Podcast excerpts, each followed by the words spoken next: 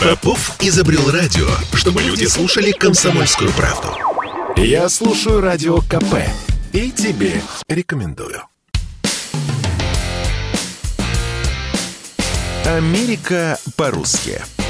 Жительница США Ольга Нечаева рассказывает о своих приключениях и быте в Америке. Всем привет из Нью-Йорка. Я Ольга Нечаева. Или Ольга Ничева, как говорят американцы. 10 лет я живу в Америке. И сегодня расскажу вам о том, сколько стоит лечение в США. Америка по-русски.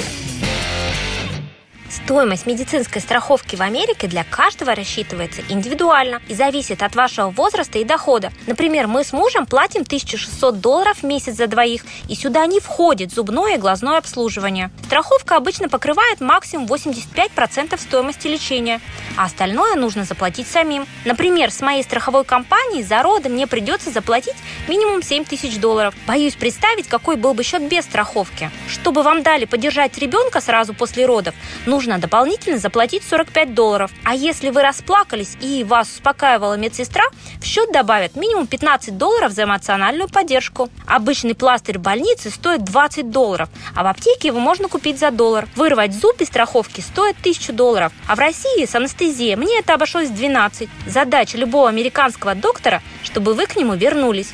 За каждое посещение ваша страховая компания будет платить больнице.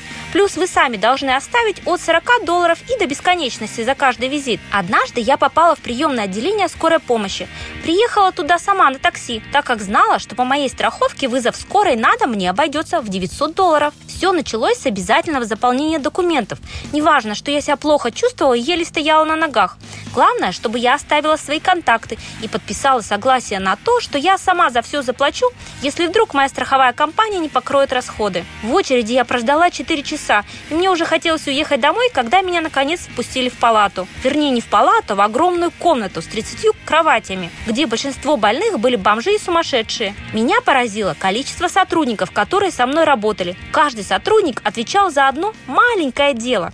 Один проверял давление и температуру, другой ставил капельницу, третий приносил пижаму, четвертый – еду. Мне принесли банан и сэндвич. Пятый вез меня на тележке на процедуры. Шестое обеззараживал помещение. Своего лечащего врача я так и не увидела, а узнала его имя из бумажки с диагнозом. Через пару недель мне пришел счет на 3000 долларов. Это было всего лишь 15% от общего счета. Остальную сумму покрыла моя страховая компания. После этого случая я пытаюсь тщательнее следить за здоровьем, чтобы мне не остаться медицинским банкротом, что является очень частым явлением в Америке. Америка по-русски. На радио КП. Это спорт не прикрытый и не скучный. Спорт, в котором есть жизнь. Спорт, который говорит с тобой как друг. Разный, всесторонний, всеобъемлющий. Новый портал о спорте – sportkp.ru О спорте, как о жизни –